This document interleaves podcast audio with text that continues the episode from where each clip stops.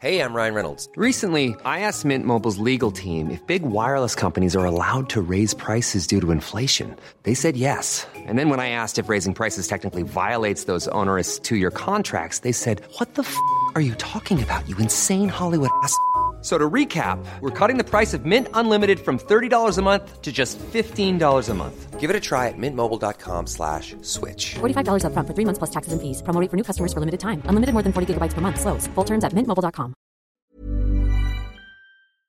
Avant de démarrer l'épisode, j'ai une excellente nouvelle à vous annoncer. Ça avait été un carton la première fois. J'avais reçu énormément de messages de remerciements. Ils m'avaient fait confiance. Ils ont eu raison. Et moi aussi. Et du coup, on a décidé de réitérer notre collaboration. Alors, vous l'avez compris, Unae est de retour sur le podcast. Et grâce aux nombreuses commandes de la dernière fois, ben, je vous ai encore négocié une super réduction.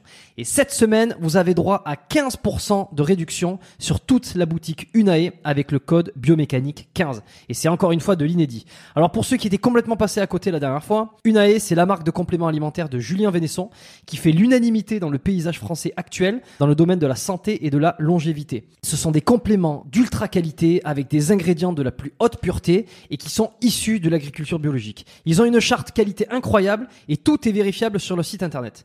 Alors l'été arrive, il est temps de faire le plein de compléments et si vous voulez être au top de votre santé avec les meilleurs produits du marché, eh ben c'est l'occasion rêvée pour le faire. Je vous recommande à titre personnel les oméga 3 en bouteille qui sont considérés comme les plus quali actuellement sur le marché. Si vous voulez améliorer l'aspect de votre peau, la santé de vos articulations et de vos muscles, il y a aussi le collagène éthique qui est issu de poissons sauvages et d'ailleurs qui est en passe de devenir un best-seller chez eux. Euh, je vous recommande aussi le magnésium Omnimag, hyper important pour le sommeil et la récupération nerveuse et musculaire. Vous avez aussi la vitamine D3 qui avait été un carton la dernière fois et qui est considéré comme beaucoup comme le complément à absolument avoir euh, et qui a un rôle dans quasi toutes les sphères de votre corps.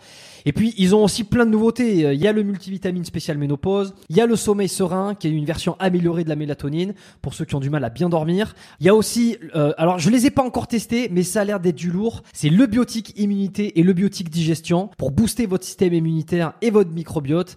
Enfin bref, vous allez sur la boutique, vous regardez ce qu'ils proposent, vous vous régalez. C'est sur unae.fr, unae.fr. La dernière fois, vous avez été des centaines à passer commande. Vous avez créé des ruptures de stock sur certains produits. Alors cette fois, bah, traînez pas. Et en plus, je vous rappelle que vous avez 15% de réduction avec le code biomécanique 15. Ils ne font quasi jamais des réductions aussi importantes vu la qualité de leurs produits. Alors c'est le moment d'en profiter. La promotion, c'est cette semaine uniquement. Ça se termine ce dimanche, le 12 mai. Alors profitez-en un max et faites-moi vos retours. Et maintenant, place à l'épisode.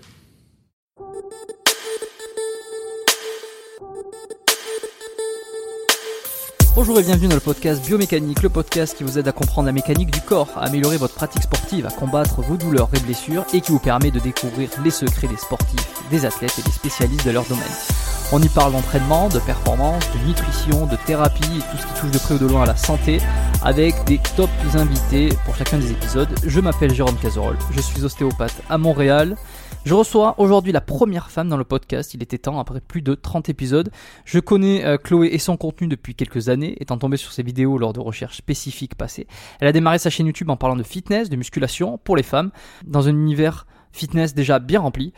Puis a élargi son discours, ses sujets, ses contenus, pour des raisons que l'on prendra le temps de discuter dans l'épisode. Aujourd'hui, elle n'hésite pas à parler sur ses plateformes de sujets aussi variés et complémentaires euh, que le développement personnel, le bien-être, l'entrepreneuriat aussi.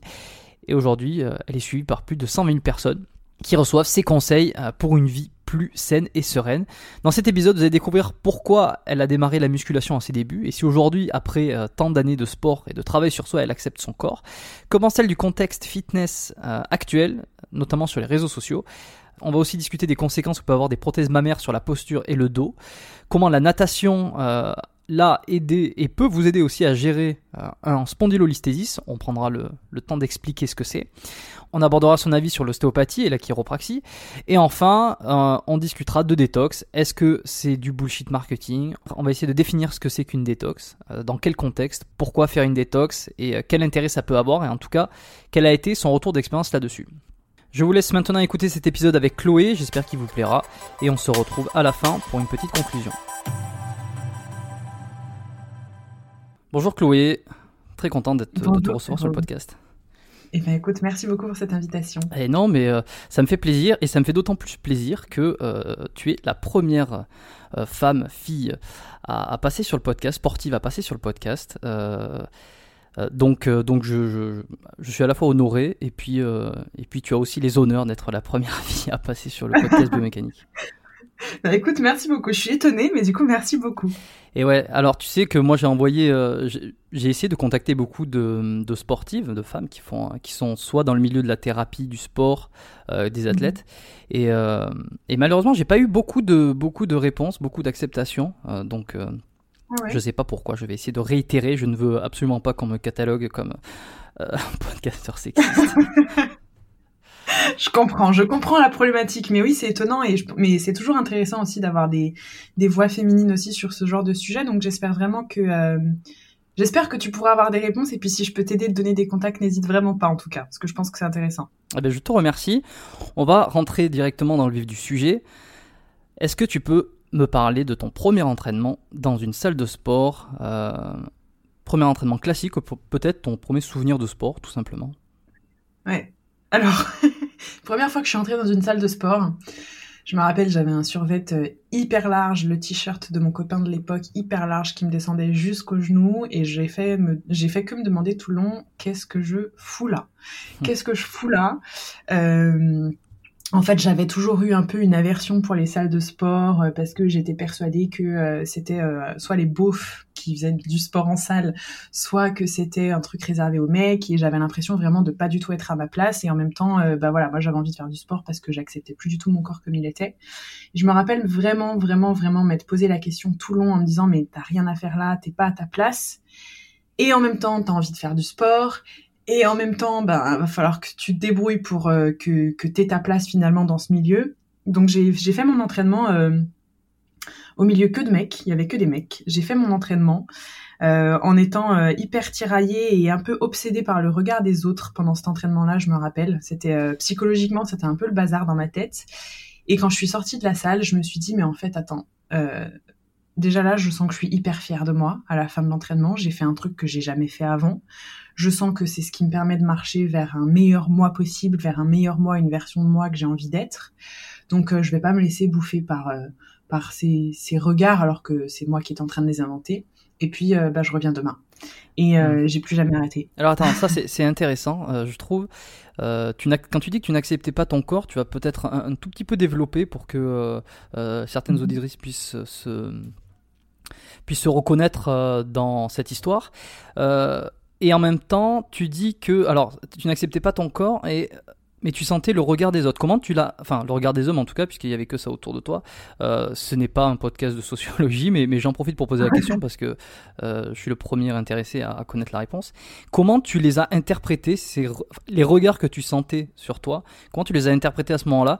Est-ce que c'était parce que, est-ce que tu, tu, les voyais comme euh, comme une critique par rapport au, au, bas niveau que tu avais, ou c'était plutôt un regard euh, euh, de prédateur. Euh, enfin, comment tu l'as interprété Voilà, c'est plus ça. Là. C'était vraiment, euh, c'était vraiment par rapport au bas niveau que j'avais. Je sais qu'en fait à ce moment-là, il n'y avait pas de regard spécialement comme ça, que ce n'était qu'une une projection de, de moi, de mes toutes mes insécurités et tous mes complexes clairement. Et tu sais, on dit toujours, euh, c'est pas le jugement des autres, enfin c'est pas les autres le problème, c'est ce qu'on pense à propos des autres. Enfin, c'était vraiment ça. C'était pas le regard des autres le problème, c'était ce que je pensais à propos du regard des autres.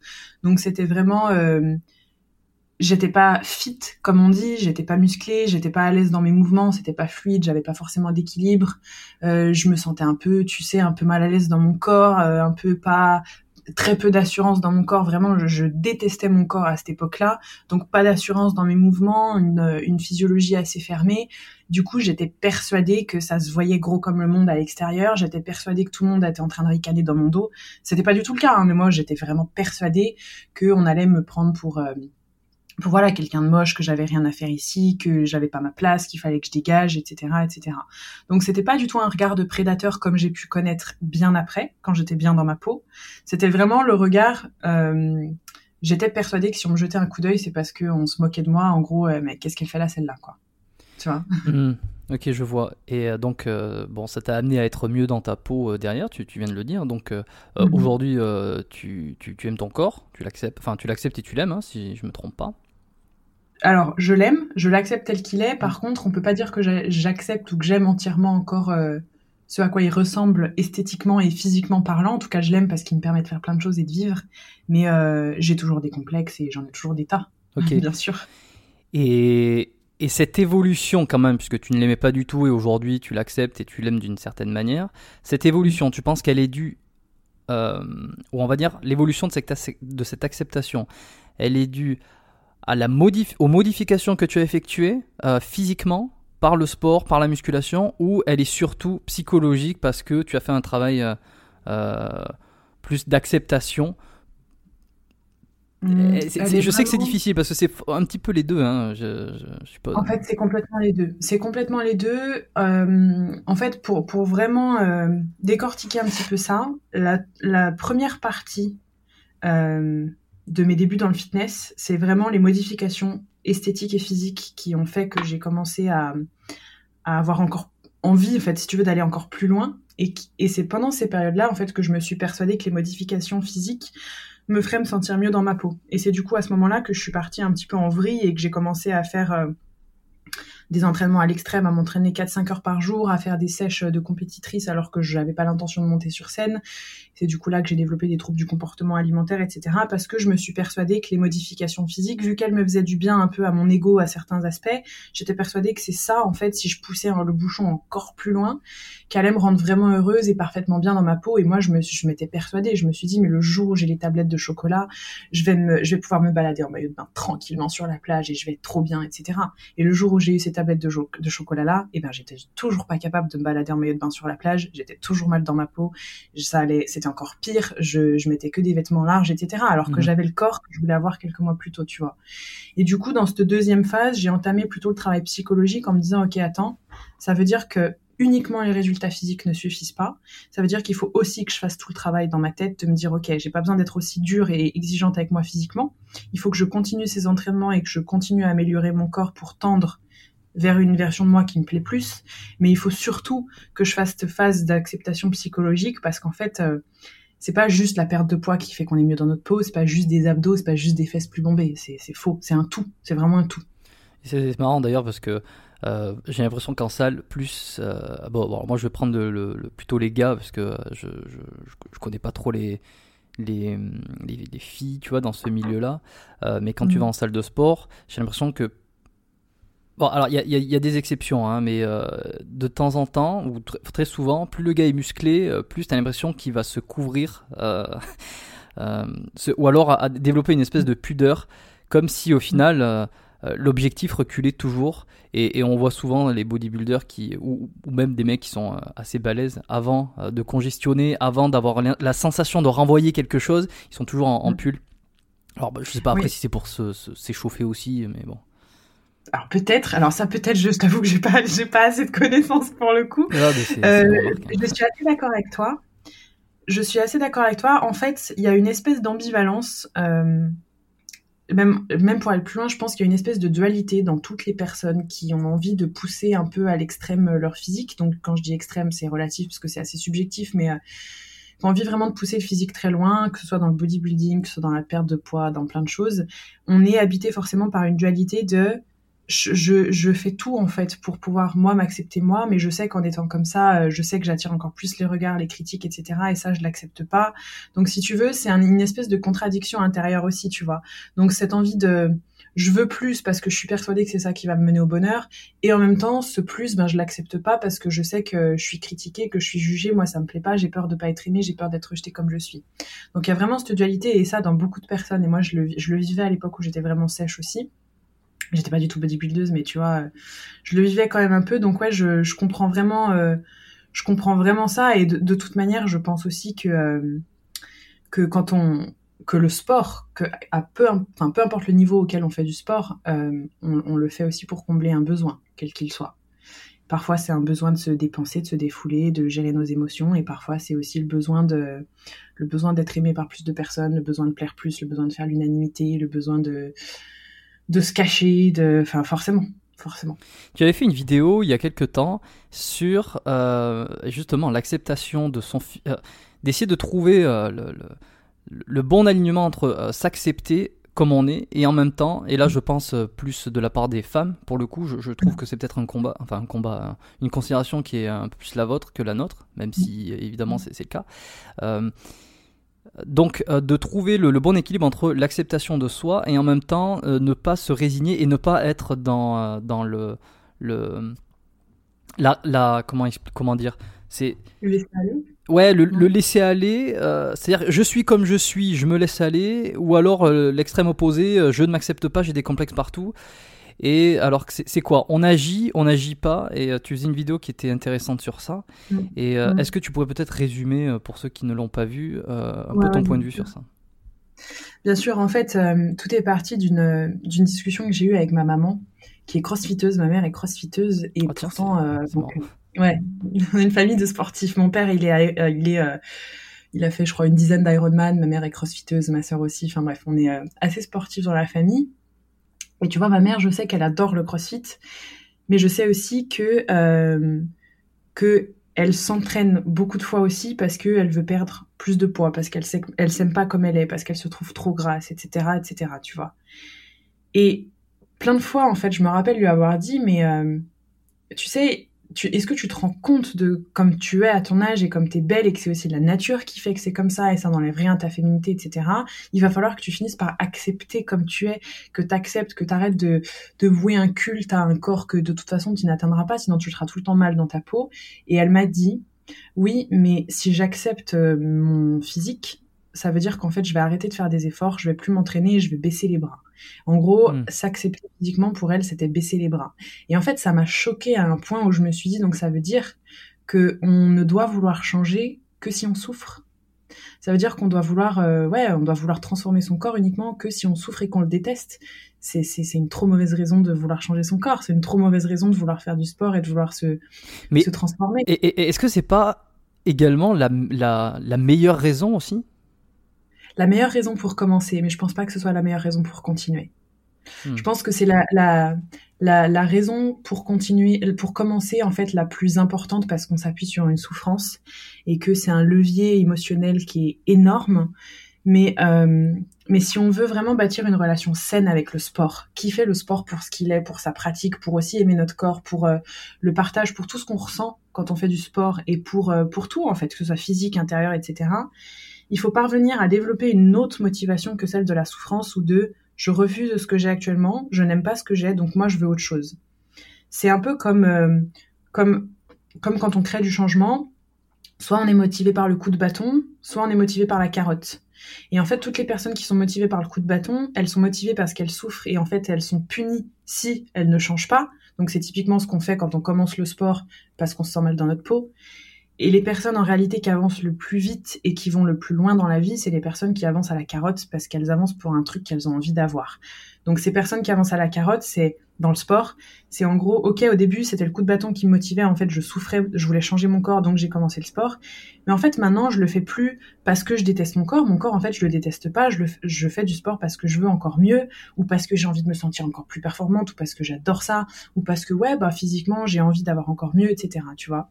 Donc j'aime bien expliquer avec le, bâton et la carotte parce que vraiment avancer à la carotte à long terme, c'est beaucoup plus serein, beaucoup plus sain. Euh, et ça permet aussi d'établir un meilleur rapport et à son corps et à l'alimentation et au sport. Et je pense que c'est vraiment important, surtout quand on est une femme, enfin même pour un homme. Hein. Et c'est ce que tu reprocherais par exemple euh, au contexte actuel là de, des les réseaux sociaux, euh, Instagram.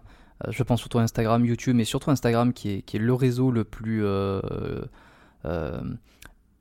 influençant, on va dire. Euh, euh, toi, je sais que, que tu n'es pas du tout une influenceuse, euh, que c'est pas ton, c'est pas du tout ton créneau.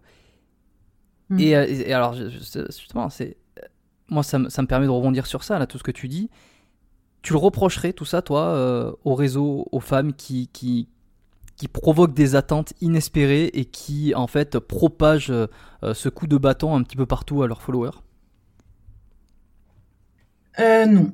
Moi, je le reprocherais pas du tout parce que je pense que euh, c'est, on est toujours responsable de nos émotions et de nos choix et on peut être influencé. Et euh, bah, sur mes réseaux sociaux aussi, hein, moi, je vois des tas de nanas, des mannequins, etc. C'est pas pour autant que ça crée de la souffrance en moi, parce que j'ai conscience que je suis responsable de, de mes attentes. Donc, je pense pas qu'on peut leur reprocher parce que je pense qu'en fait, si elles le font, c'est qu'elles sont persuadées que c'est une bonne chose. Tu vois, c'est qu'elles sont persuadées que ça va inspirer, etc. Et de toute façon, on a toujours deux choix dans la vie soit s'inspirer de euh, des personnes qui ont pas ce qu'on, enfin qui ont autre chose que ce qu'on a, soit euh, soit en gros culpabiliser ou envier, tu vois. Hmm. Si t'es inspiré, ça veut dire que tu sais que c'est atteignable, que tu peux le faire. Si t'es pas inspiré, c'est que euh, c'est que ça, tu sais que ça t'est pas atteignable, donc tu développes et de la culpabilité et de la jalousie et de l'envie bah dans ce cas-là, tu te désabonnes en fait, hein, tout simplement. Donc, euh, j'ai pas envie de blâmer qui que ce soit. Je, je trouve vraiment pas euh, que ce soit le cas, et je, me bats un petit peu contre le fait que euh, y a vachement de choses aujourd'hui qui, sont diffusées sur les réseaux sociaux de euh, oui, une telle, elle fait que de se montrer en maillot de bain alors qu'elle est trop bien foutue, alors elle culpabilise tout le monde. Mais en fait, cette personne ne culpabilise personne en fait. Enfin, elle, elle, est, elle est telle qu'elle est et, euh, et tu décides de culpabiliser parce que tu penses que du coup c'est elle la norme, mais c'est pas le cas, tu vois. Elle va pas se cacher parce qu'elle a un corps qui toi te plaît, tu vois ce que je veux dire? Mm. Donc si tu veux, c'est euh, non, vraiment, je pense qu'il faut blâmer personne. Je pense qu'il faut juste faire un recentrage sur soi et qu'avec les réseaux sociaux et surtout Instagram, comme tu dis, beaucoup de personnes se perdent. Beaucoup de personnes, et même moi, hein, ça a été mon cas, pensent que les physiques qu'on voit sur les réseaux, c'est la norme, que c'est Madame tout le monde. Il faut arrêter de croire que c'est vrai aussi. Il faut se balader un petit peu plus dans la rue, aller à la piscine municipale et observer qui est Madame tout le monde. C'est pas euh, c'est pas tous les mannequins auxquels on s'abonne parce qu'elles font la publicité de vêtements qu'on adore ou des bijoux qu'on aime ou des marques de bikini ou ce que tu veux. Et forcément, ben, les marques, elles prennent que des, des nanas qui qui correspondent un peu aux critères actuels de la société, quoi. Faut, faut, faut juste observer un peu plus ce qui se passe dans la rue et à la piscine. Effectivement, ce qu'on voit sur Instagram n'est pas euh, représentatif, n'est pas un, échantillon euh, représentatif de, de, la population en général. Et comme tu le dis, il suffit euh, de sortir, d'aller à la piscine ou même d'aller dans sa propre salle de sport, dans son propre gym, pour voir qu'il n'y a pas que des, que des mecs ultra balèzes ou des, ou des femmes ultra gaulées. Je renvoie aussi à l'épisode que j'avais fait avec Jérôme Quadrado, on avait parlé de, complexe d'Adonis, on avait parlé de l'image de l'image du corps, l'image de soi, ce que ça renvoyait. Euh, un des plus longs épisodes euh, du, podcast euh, il y a quelques quelques semaines, quelques mois qu'il est sorti maintenant, très intéressant. c'est un psychologue, donc si les gens ont envie, n'ont pas encore écouté cet épisode-là, je, je, le conseille, c'était c'était vraiment très intéressant. on va un petit peu basculer parce que alors c'est marrant parce qu'il y a un an et demi, deux ans, euh, j'ai voulu moi euh, faire un peu de natation. Euh, enfin, j'ai toujours aimé la natation, mais j'avais envie de trouver une activité un peu plus cardio par rapport à mes à mes séances de sport classique, de, musculation mhm. classique. Et et alors bon, comme tout bon internaute, j'ai tapé sur Google, j'ai tapé sur YouTube pour voir qu'est-ce qui se proposait pour essayer d'améliorer ma technique en natation. Je suis tombé sur des vidéos à toi justement, tu vois alors, est-ce que tu pratiques toujours la natation? C'est quoi ton expérience? Et ensuite, j'aurai deux, trois petites questions sur ça. Ah, alors, je ne t'entends plus du tout. Ah, je, t'ai perdu, je, crois. Ouais, je, je t'ai perdu aussi pendant un moment. Est-ce que tu m'entends? Là, je t'entends, ouais. Écoute, il y avait un gros blanc, donc tu, j'en étais à, euh, en gros que tu as cherché comme tout internaute, euh, euh, voilà, quelle des informations. Ok, bah alors je, je la refais, ouais, c'est ça. Je, regardais sur YouTube ce qui se faisait pour améliorer, pour que je puisse améliorer ma technique sur le crawl, mm. sur la brasse, tu vois. Et, et, je suis tombé sur tes vidéos, enfin une de tes vidéos. Je crois que tu en as sorti une petite poignée sur la natation quand tu avais repris justement, et, et je te demandais quelle était, quelle était ton expérience, si tu faisais toujours de la natation aujourd'hui. Et ensuite, j'ai quelques interrogations derrière. oui, je fais toujours de la natation. D'ailleurs, c'est prévu euh, que j'aille nager demain. J'ai pas nagé depuis plusieurs mois parce que euh, bon, avec les derniers événements, voilà, j'ai pas mm. pu nager, bien sûr. Mais oui, oui, je fais toujours de la natation. Euh, je suis loin d'être une, une excellente nageuse pro, mais mais j'aime beaucoup l'élément eau, c'est un truc vraiment dans lequel euh, je me retrouve, je m'éclate, qui m'apaise. Et les séances de natation, je crois que c'est les séances de sport pendant lesquelles j'arrive le plus à mettre mon cerveau en mode off. Donc euh, c'est entre autres pour ça que je continue.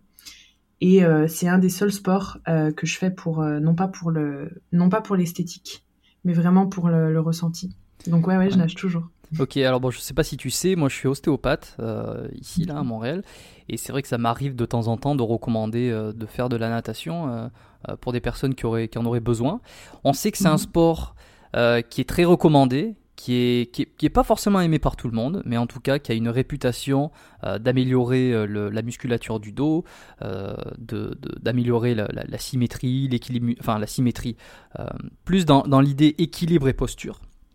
Mhm. Et est-ce que toi, tu as remarqué, depuis que tu en as fait, ou euh, peut-être depuis que tu, tu, t'en, euh, tu en as fait plus intensément, une amélioration sur ta posture Est-ce que ça, ça, a prévenu certaines douleurs que tu avais dans le dos? C'est juste un retour d'expérience purement personnel. Hein. Ouais, ouais, complètement. Ben, en fait, c'est super intéressant parce que c'est exactement dans ce cadre-là que la natation m'a été conseillée quand j'étais petite. Euh, à l'âge de 8 ans, euh, bref, y a, en gros, il y a vraiment un, un qui, qui m'a été trouvé dans le dos avec un début de scoliose. Donc, on m'a dit, Chloé, arrête la gymnastique, etc. Du coup, je me suis mise à la natation synchronisée parce que tout ce qui était dans l'eau, ben évidemment, moins d'impact, plus de douleur au dos, enfin bref, donc le bonheur. Donc c'est vraiment pour cette raison que j'ai commencé. Du coup, beaucoup de mes douleurs de dos déjà se sont vraiment amenuisées quand je faisais de la, natation synchronisée à, niveau assez intense. Ensuite, j'ai arrêté la natation euh, après mes études sup pendant bien six ans. Et euh, ben boulot de commercial, donc tout le temps dans la voiture, mal de dos qui revient. Et effectivement, depuis que j'ai repris, je pense que ça va faire trois ans, euh, beaucoup moins de maux de dos, vraiment beaucoup moins de maux de dos. La posture, je pourrais pas trop dire que qu'elle a changé parce que euh, je crois que c'est le sport de manière générale qui a changé qui a changé ça. Par contre, je trouve vraiment que euh, mon dos mon dos est beaucoup plus beaucoup plus souple, j'ai beaucoup moins de tension et j'ai plus de nœuds comme j'avais avant dans le dos, tu sais des gros blocages, des grosses contractures à cause de postures tenues longtemps ou même à cause de la musculation, etc. Vraiment la la natation, ça m'a assoupli, je dirais, le dos, les muscles même. Juste pour rappeler, le spondylolisthésis, donc, qui est un, trouble au niveau d'une vertèbre. En fait, il va y avoir un, glissement d'une vertèbre.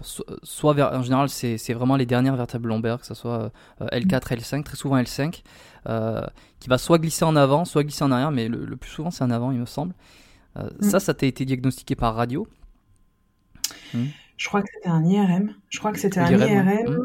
Hmm, ouais ça a été un IRM et euh, euh, c'est une douleur que, qui revient euh, bah, tout le temps hein, dans ma vie. Donc c'est vrai que je fais beaucoup de chiro et d'ostéo pour ça. Et, et les, les, deux pratiques sportives qui me soulagent le plus, et ce sur du long terme, c'est le yoga et la natation. Vraiment, c'est les deux pratiques. si je suis régulière dans ma pratique du yoga et de la natation, je peux ne pas avoir mal du tout pendant plusieurs semaines, voire mois. Donc ok voilà, je est-ce que tu as, passé, euh, as repassé un IRM ou refait des examens euh, récemment euh, pour voir s'il y avait une évolution justement?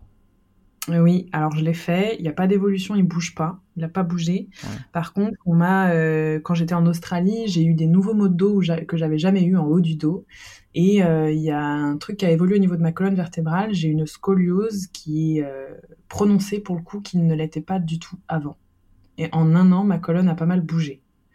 Donc je pense que c'est aussi dû à, euh, tu vois par exemple aux prothèses mammaires, je sais que c'est des ostéopathes et des chiros qui m'ont dit que ça, ça pouvait euh, créer des, des, soucis de posture. Donc voilà, je suis toujours un peu sur le cas, tu vois, toujours un peu sur le, un peu sur le dossier quand même, en train d'essayer de, trouver des solutions. Si je viens à Montréal, je viens de te voir, Jérôme. ben oui, bien sûr. c'est prévu en plus, donc. Euh. ouais, ben quand les frontières vont rouvrir, parce que c'est pas encore le cas actuellement. Je sais pas quand sortira, à quelle date précise sortira ce podcast, mais on sera encore euh, euh, en, été. Euh, donc oui, bah, quand les frontières sont ouvertes, si tu viens faire un tour ici en vacances, on va pouvoir regarder ça. Ça marche. Et alors, bon, tu dis que tu vas voir des, des ostéos, des, des, des c'est bien parce que ça me fait faire les transitions automatiquement. Euh, et bien alors, qu'est-ce que tu trouves dans ces deux pratiques? Et je sais que je l'ai déjà dit plusieurs fois, euh, j'aimerais avoir un Kiro sur ce podcast pour discuter euh, des différences ostéo, Kiro, et, vraiment aller euh, un peu à la pêche aux informations directement sur ça. Donc, je, je, compte le faire. Il faut, faut que je trouve, enfin, faut que je trouve, faut que j'invite un, un Kiro pour discuter de tout ça. Mais toi, d'un point de vue patiente, qu'est-ce que tu trouves dans l'un ou l'autre Est-ce qu'il y a des différences? Qu'est-ce qui te soulage? Quelles sont les approches que, que, que tu aimes bien quoi, entre ostéo kiné euh, euh, Alors, les deux, les deux choses vraiment euh, que j'aime, chez l'un, chez l'autre, en fait, c'est qu'avec l'ostéo, j'aime beaucoup en fait l'approche par le mouvement, euh, la posture, chaque posture en fonction des mouvements, de l'hygiène de vie, du rythme de vie qu'on va avoir, de la manière dont on se tient, etc. Et c'est vraiment en fait chez les ostéos moi que je m'y retrouve, donc je vais, j'allais tout le temps voir le même là. Euh, c'est vraiment chez, mon ostéo que je retrouvais ça. Euh, que ce soit des mouvements en fait à faire ou des manières euh, de se tenir ou euh, comment est-ce que on va aller travailler en fonction de, de mon quotidien. Et ça j'aimais vraiment beaucoup. Et pour le coup, plutôt pour le, le chiro, moi, ce qui m'a beaucoup plu, c'était plutôt l'aspect émotionnel où tu vois, euh, il m'expliquait vraiment mon chiro, euh, les émotions liées aux douleurs euh, que j'avais en fonction de mes vertèbres, où est-ce que c'était stocké, en fonction du poids, en fonction du stress, de la charge mentale, etc. À quoi étaient liées mes douleurs? Par contre, c'est vrai qu'on n'a pas du tout abordé euh, le mouvement ou la posture. On a vraiment, euh, c'était plus l'aspect émotionnel et j'avais l'impression qu'en vraiment qu'en, décortiquant un petit peu mes vertèbres, etc. Il, a tout de suite su en fait établir un profil émotionnel, un profil psychologique que j'avais et me donner des exercices à faire, tu vois, de, de, reconnexion au moment présent. Et le, okay. alors que le l'ostéo, il, il m'a vraiment plutôt donné des conseils euh, en termes de mouvement, en termes de euh, comment je vais bouger, comment je vais me tenir, de mmh.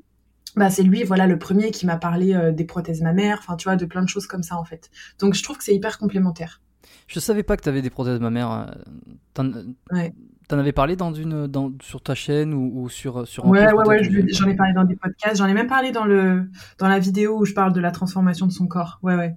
Et alors ça tu le remets dans quel contexte euh, par rapport à ce qu'on a discuté au début? Je fais un peu un, un switch des, des, sujets mais euh, sur euh, sur ça sur l'accept sur l'acceptation et en même temps sur euh, agir là, là où tu as des là où tu as des complexes. Com- où c'est que tu le situes euh, mm. cette euh, cette décision de vouloir te poser une prothèse mammaire?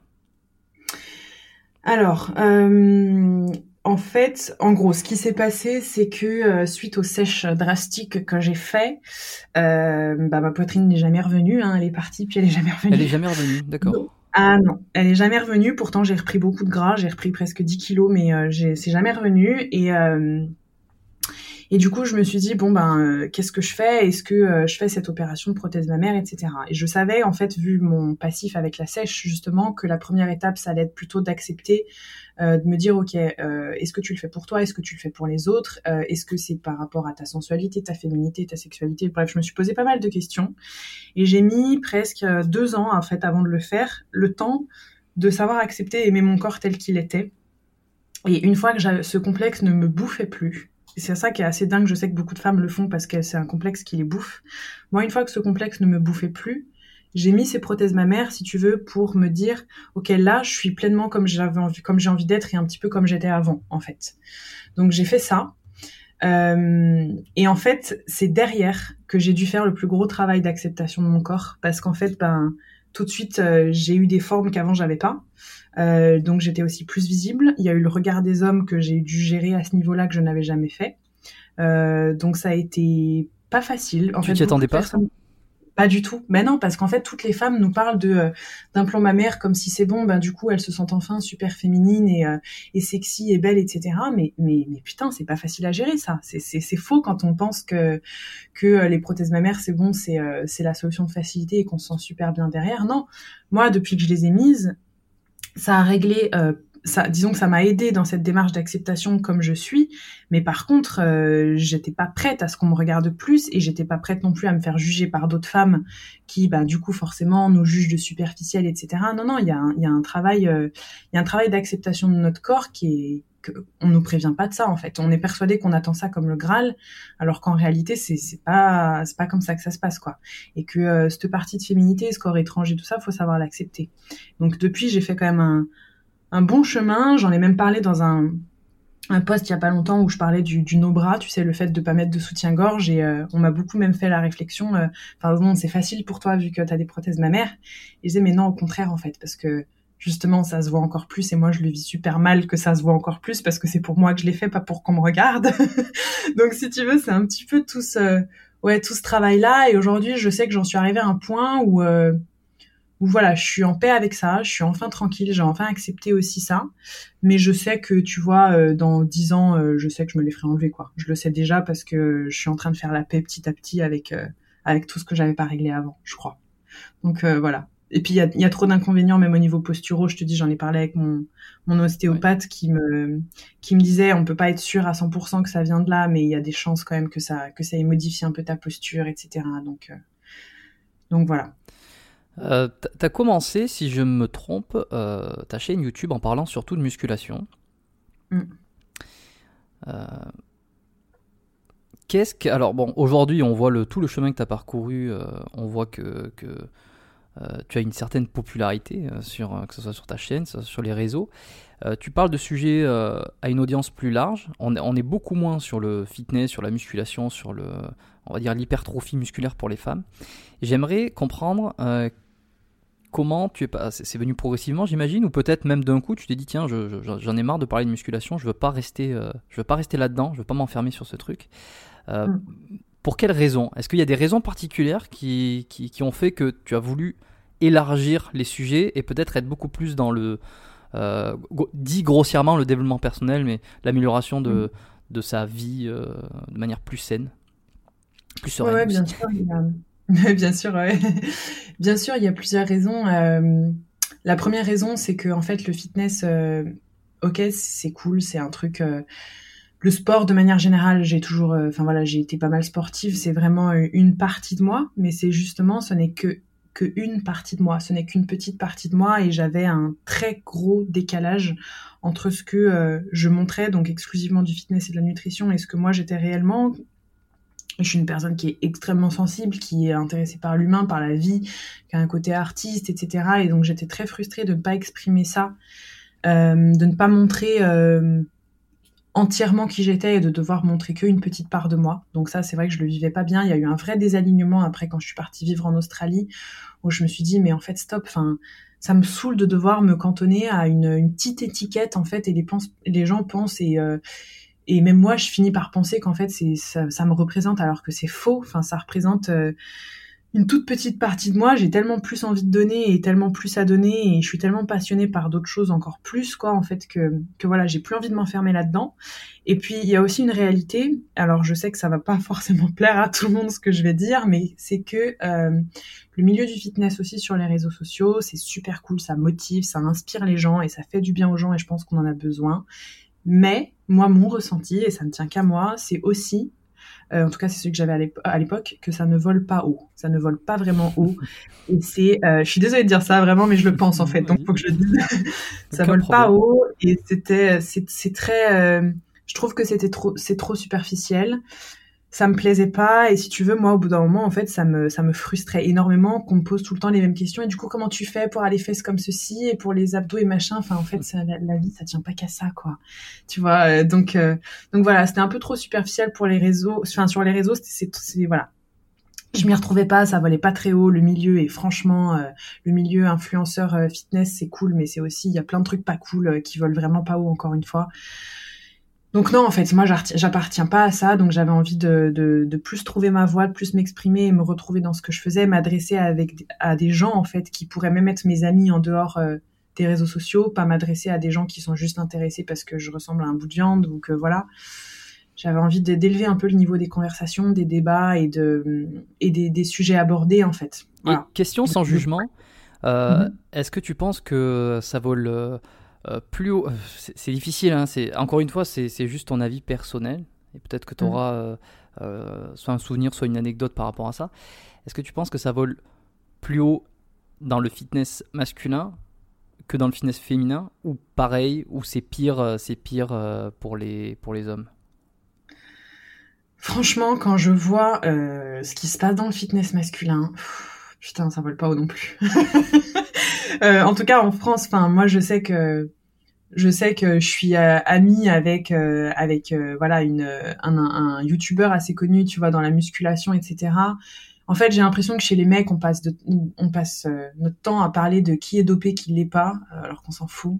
Et chez les filles on passe notre temps à, à se tirer dans les pattes et à parler de fessiers bombés et ventre plat donc donc si tu veux voilà moi je crois que c'était à l'époque j'avais un peu ce ressenti là alors qu'en réalité c'est juste ce qui est mis en lumière, mais la majorité des sportifs sont des gens qui ont, une, qui ont un mental hyper intéressant. C'est des gens qui sont super inspirants. D'ailleurs, tous les grands sportifs, ils ont développé des, des psychologies, des, des, des, ils sont hyper inspirants. Donc, euh, donc voilà, si tu veux, ça, ça c'est pas très représentatif de ce qu'est vraiment le sport, je trouve en fait. Parce que je trouve que les sportifs sont super inspirants, tu vois. Et, euh, la preuve, tu vois, avec ce podcast-là, on parle de sport, mais on parle de trucs super enrichissants, quoi.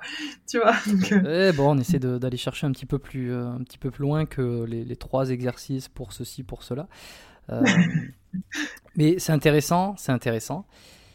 Et En, me- en même temps, euh, effectivement, les, les grands sportifs, les grands athlètes euh, ou même les, les grands entrepreneurs, d'une manière générale, ont beaucoup plus euh, à dire ou, ou à partager que ce que parfois on, on voit sur les réseaux ou sur leur communication.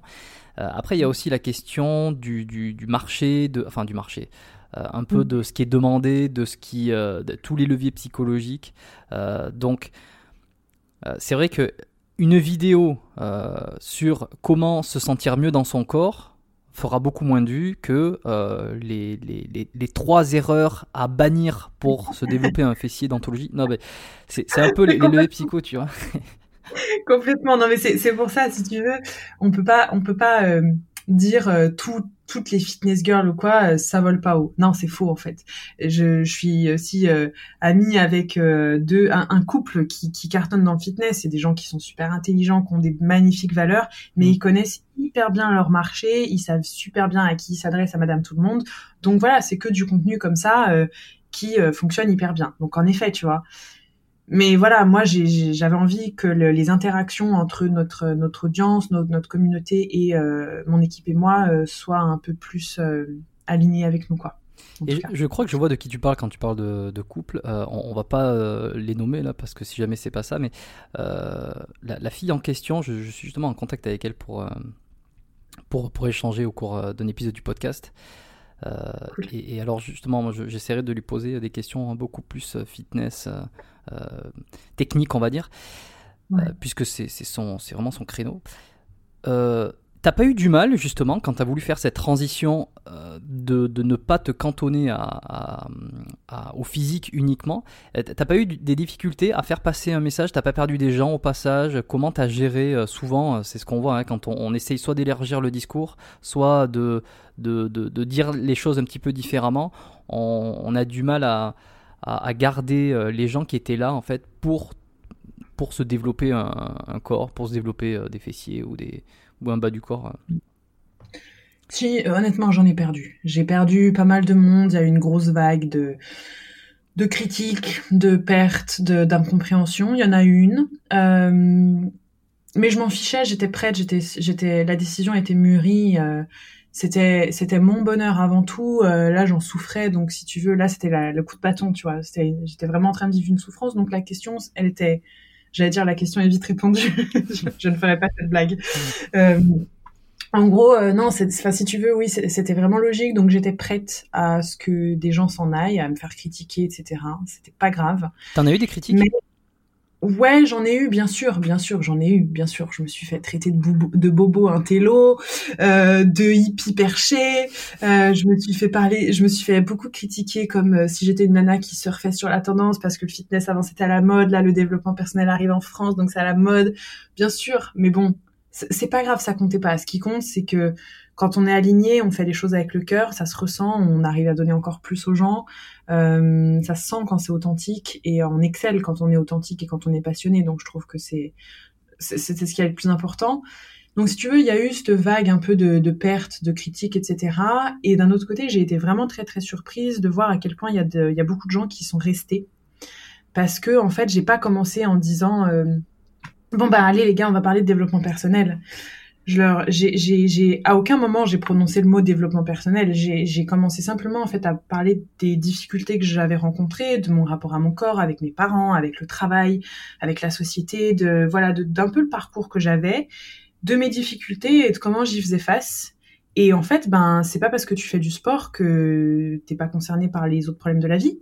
Donc, il y a plein de sportifs qui étaient là, qui me suivaient à la base, peut-être pour le, ventre plat ou quoi que ce soit, qui se sont dit, mais attends, Chloé, elle est en train de parler de jalousie au sein du couple. Moi, je vis complètement ça. Qu'est-ce qu'elle a à dire là-dessus? Ça m'intéresse.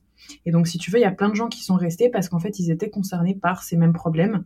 Donc, ça s'est fait euh, comme ça, tout doucement en douceur. Il y en a plein que j'ai réussi à intéresser vraiment au développement personnel pour être euh, assez, euh, voilà, grossier entre guillemets et qui sont restés pour ça. Et, euh, et voilà, donc encore une fois, je pense que j'ai- juste arrêté de me cantonner à un sujet, à une étiquette, une niche. Et j'ai juste commencé à parler un peu plus de ce que j'avais dans les tripes, en fait.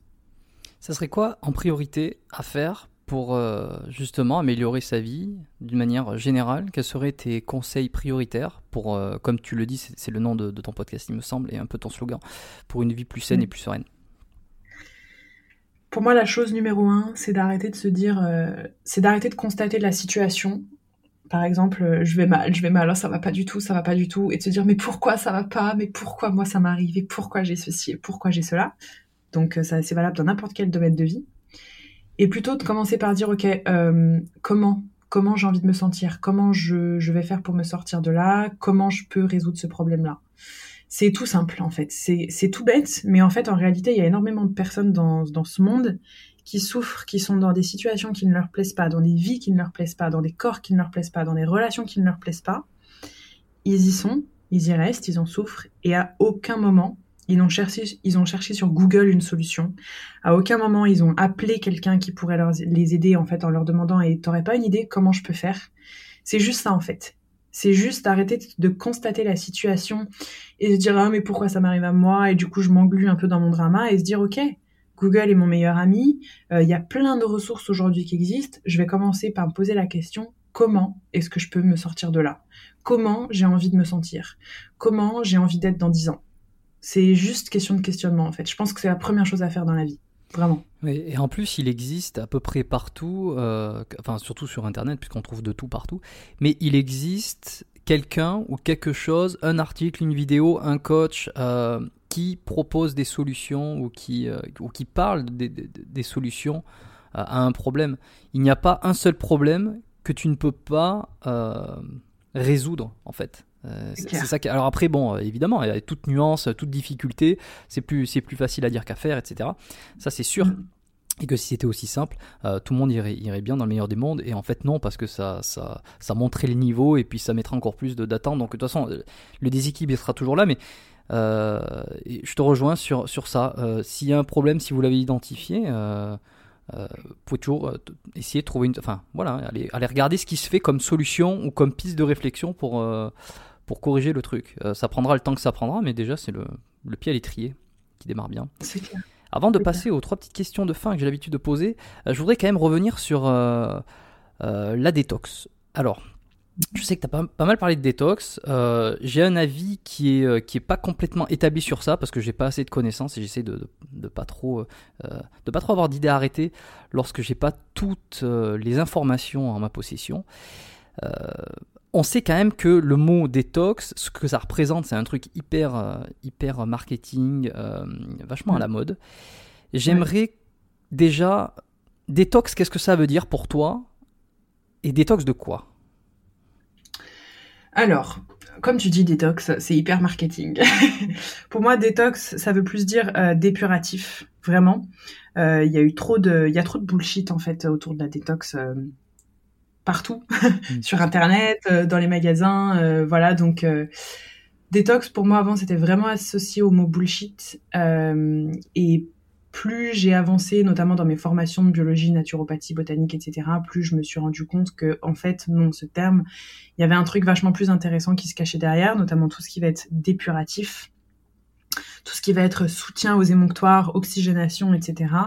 Et que en fait, ben, euh, on trouvait que du bullshit encore une fois sur le marché. Et c'est pour ça que moi j'ai eu envie de me lancer justement euh, là-dedans pour apporter des vraies solutions, mais ça, je pense qu'on y reviendra. Donc, euh, en réalité, la vraie de vraie de vraie détox, on peut appeler ça une cure dépurative. En fait, c'est tout simplement le fait de venir aider et soutenir nos organes émonctoires. Donc, c'est un petit peu comme les organes éboueurs de notre organisme. C'est ceux qui sont un peu en charge de traiter nos déchets, nos toxines, etc. Et ils le font très bien, ils le font complètement naturellement, notre corps est fait pour ça. Euh, et en fait, la cure dépurative, l'idée, c'est de venir aider ces organes émonctoires-là à continuer à bien faire leur travail, les soutenir et les drainer aussi parce qu'on est dans une société où on n'a plus du tout euh, la même consommation ni alimentaire, ni euh, cosmétique, ni quoi que ce soit que euh, ce pourquoi on était conçu à la base, tu vois. Donc que ce soit des perturbateurs endocriniens, de, la, de la cosmétique, du gras, des sucres, enfin des tas de trucs. Le rôle de la cure dépurative, c'est de venir soutenir tes, organes émonctoires, les drainer, euh, leur apporter un maximum d'antioxydants aussi pour qu'ils fassent bien leur travail, les drainer et par exemple enlever euh, des substances de ton corps que tes organes émonctoires ne ne savent pas enlever, comme par exemple les métaux lourds à la base, tu vois. Donc voilà ce que c'est la vraie cure dépurative. Voilà, c'est pas de la monodiète ou je ne sais pas quoi. Euh, J'avais fait une, euh, une formation en phyto, aromathérapie, euh, quand j'étais encore en France, c'était à Toulouse. Et justement, c'est intéressant parce que alors, les émonctoires, pour, pour n'en citer que les, enfin, les deux principaux, ça va être le foie et le rein. Mm. il va y avoir la peau, les, les poumons aussi du- d'une certaine part. Et, Ouais. et, et c'est ça en fait, euh, c'est en fait donner. Je, je sais qu'il y avait des, des, des plantes qui aident en fait à, à, à, soit réparer un petit. ouais, C'est des mots grossiers. hein, Attention, s'il y a des médecins qui sont hyper euh, hyper euh, sérieux sur le truc, euh, n'hésitez pas à commenter, à donner votre avis et ne pas trop juger ce que je vais dire. hein, C'est pour vulgariser, mais c'est Mhm. vraiment euh, nettoyer le foie, soit le, le réparer entre guillemets toujours. Je sais qu'il y avait le, le radis noir par exemple, c'était un truc qui était assez puissant.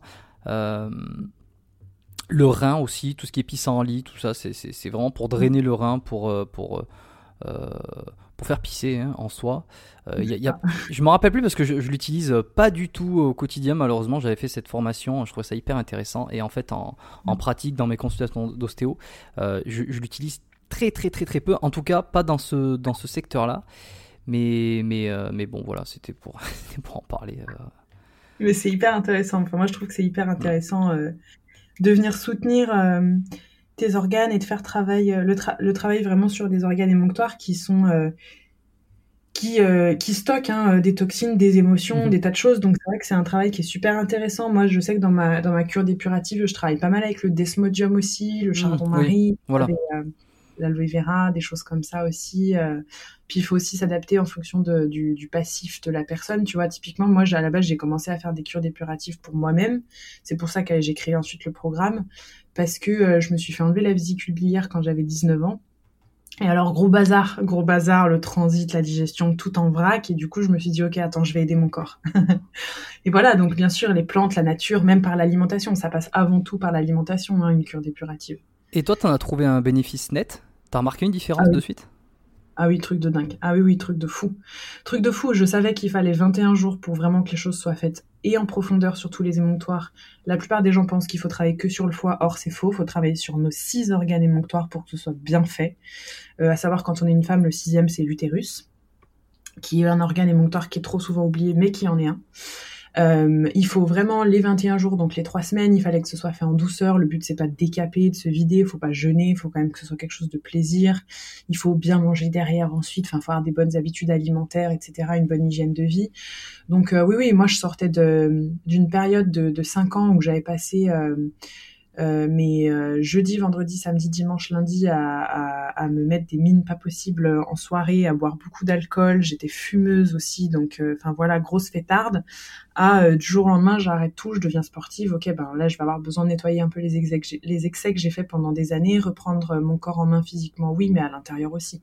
Donc j'ai commencé à le faire et j'ai eu des effets de fou sur ma peau, sur mes cheveux, sur mon sommeil, sur franchement sur tout, sur mes douleurs inflammatoires, mes règles aussi, sur la douleur de mes règles, sur mon humeur, euh, sur énormément, énormément de choses. Donc j'ai com- commencé à partager ça et c'est suite à ça en fait qu'on m'a dit mais Chloé partage-nous ta détox, c'est quoi que tu fais? Et du coup je me suis dit bon ben écoute je vais créer ce programme alors c'est parti et j'ai créé mon premier programme euh, Body Detox, une vraie cure dépurative. Voilà. Pour les plus curieux, ils pourront les voir, euh, ils pourront les regarder. Et t'as d'autres programmes euh, à part ça ou euh, tu t'es tu contenté de enfin je sais pas, tu fais du coaching peut-être?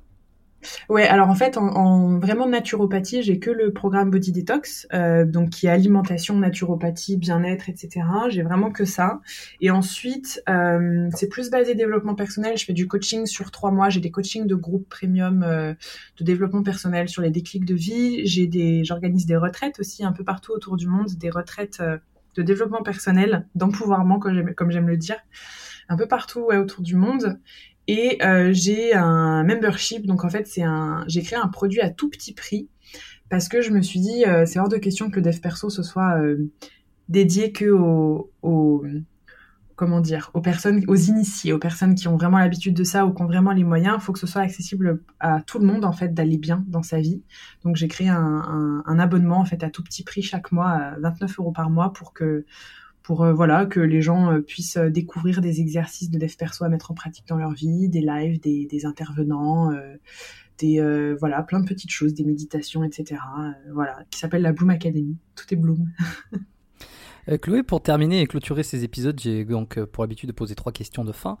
Euh, première question, si on pouvait revenir dix ans en arrière, quel est le meilleur conseil que tu aurais besoin d'entendre? Euh, J'avais 18 ans. J'aurais aimé entendre avant que j'étais aimée, que qu'on m'aimait, que mes parents m'ont toujours aimée, que j'avais pas à, à courir partout après la validation des autres, qu'il fallait déjà que je me donne ma propre validation. Je pense que ça m'aurait ouais, c'est je pense que c'est le conseil qui m'aurait le plus servi, ça m'aurait évité pas mal de souffrances, mais du coup peut-être que ça m'aurait aussi pas fait faire euh, de trucs super que j'ai fait, mais ouais, je crois que c'est vraiment le conseil que j'aurais aimé entendre. T'es aimé et arrête de chercher la validation autour. Donne-toi ta propre validation. T'es capable de faire des choses et euh, et voilà, c'est déjà en toi. C'est déjà à l'intérieur. Deuxième question, est-ce que tu as eu un modèle ou un mentor qui l'est encore aujourd'hui? Euh, modèle, non. Ou une modèle, hein, ne, ne soyons pas sexistes. Ouais. Oui, bien sûr, bien sûr. Modèle, non. Mentor, oui, j'en ai eu plusieurs. Euh, mentor, oui, j'en ai eu plusieurs.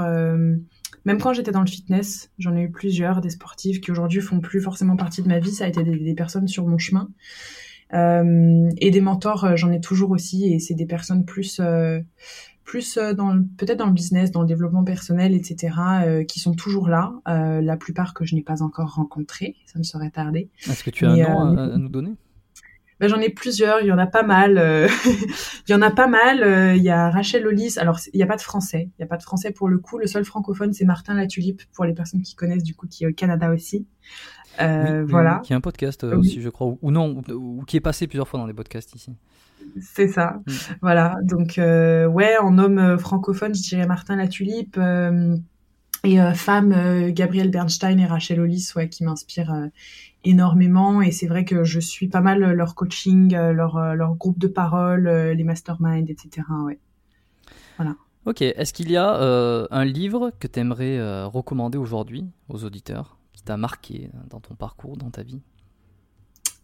Ouais, le tout premier, tout premier, tout premier livre de dev perso que j'ai lu, et alors que moi je, je détestais le dev perso, je pensais que c'était réservé aux gens qui étaient un peu perchés, euh, c'est celui qui s'appelle Foutez-vous la paix de Fabrice Midal. Il est super facile à lire et il est simplement euh, fait pour apprendre à se foutre la paix, arrêter de, de, de, de, tout le temps avoir des méga exigences qui nous oppressent et qui nous bouffent tout le temps, de vouloir tout le temps tout réussir et réussir des tas de choses alors que parfois il n'y a rien à réussir. Donc euh, ouais, le livre Foutez-vous la paix de Fabrice Midal qui a révolutionné mon alignement.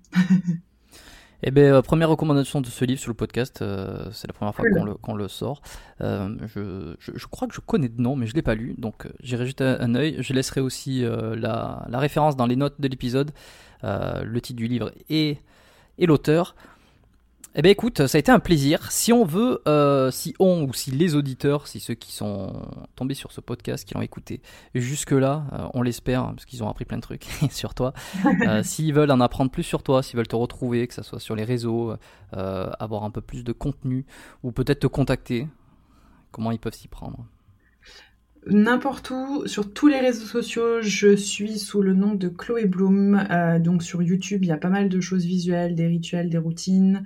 Mon podcast s'appelle Une vie plus saine et sereine aussi, qui est euh, sur toutes les plateformes d'écoute. Instagram, c'est Chloé Bloom, LinkedIn aussi, Pinterest aussi. Je suis pas sur TikTok et, euh, et voilà. Ouais, alors je n'ai aucun avis sur TikTok, enfin aucun avis, euh, non, non, j'ai pas d'avis sur TikTok, mais euh, je ne suis pas non plus sur TikTok, je sais pas trop ce que, ce que ce truc va donner. Euh, Ouais. J'ai l'impression que c'est- un énorme carton. Mais, Ouais. mais, mais bon, j'ai du mal à comprendre encore. Euh, écoute, je mettrai euh, encore une fois tout ça dans, la, dans les notes, la description de l'épisode. Euh, vous pourrez retrouver donc euh, euh, les liens qui, qui correspondent euh, à tes réseaux, à ta chaîne YouTube aussi. Euh, bah, écoute, on va, on va s'en terminer ici. Je te remercie d'être passé. Ça a été un plaisir de, de te de recevoir, euh, euh, que tu sois la première fille à passer sur le podcast. Euh, voilà, je pense que c'était des, des interrogations et des, des, comment, des, des réflexions un petit peu, un petit peu intéressantes pour les femmes, mais aussi pour les hommes. Tu vois, moi j'ai posé des questions qui, qui personnellement m'intriguaient. Donc, Donc, donc voilà. Cool alors. Écoute, Bah, ne, quitte pas, ne quitte pas de suite euh, la fenêtre. Je, je, Ouais, une petite synchronisation qui s'est faite. En tout cas, je te remercie. Je te souhaite de passer une bonne journée. Puis je te dis peut-être à très bientôt. À très vite. Merci d'avoir écouté cet épisode jusqu'à la fin. Si vous avez apprécié cette conversation avec Chloé, partagez cet épisode auprès de trois de vos amis en leur envoyant directement l'épisode. Vous pouvez aussi partager euh, l'épisode ou le podcast en général sur vos réseaux, en story Instagram, en, en mentionnant euh, mon compte Biomécanique Podcast. Je me ferai un plaisir de vous repartager en suivant. Si vous ne l'avez pas encore fait, vous pouvez laisser aussi une note de 5 étoiles au podcast sur l'application Apple Podcast, euh, disponible uniquement sur l'iPhone malheureusement. Également un commentaire pour me dire pourquoi vous écoutez l'émission, pourquoi vous pourrez euh, la recommander à vos amis et s'il y a des épisodes qui vous ont particulièrement marqué. Et pour recevoir les épisodes du podcast directement dans votre boîte mail euh, dès leur sortie ainsi que la newsletter privée du podcast, il suffit de cliquer sur le premier lien qui est en description et vous inscrire à la lettre biomécanique. Vous recevrez cette newsletter privée une fois par mois. Euh, en gros, ce sont mes conseils, mes réflexions et mes recommandations perso euh, pour vous aider à améliorer votre santé, vous donner des astuces, optimiser euh, votre pratique sportive et mieux comprendre la mécanique du corps tout simplement. Un seul lien, biomécaniquepodcast.com slash lettre pour ça. Je vous souhaite une très bonne journée à tous et à toutes. Je vous dis à la semaine prochaine pour un nouvel épisode du podcast Biomécanique. Ciao